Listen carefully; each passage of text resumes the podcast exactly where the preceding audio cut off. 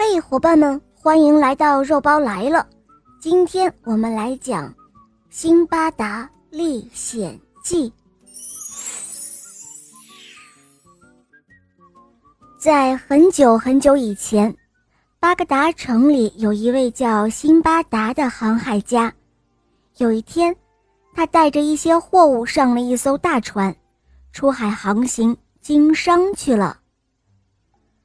但是到了半途中，大家刚登上一座小岛休息的时候，小岛却突然剧烈的动了起来，大家都四处逃命，辛巴达就掉进了大海里，和船失散了。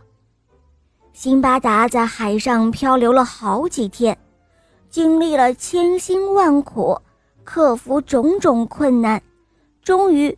落到了一个富饶的小岛上。辛巴达上了岛之后，他遇见了国王的养马师，就向他诉说了自己的遭遇。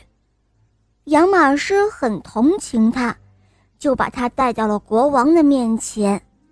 国王听了辛巴达讲述的许多关于航海途中的奇事，便非常的喜欢他，请他来管理小岛的港口。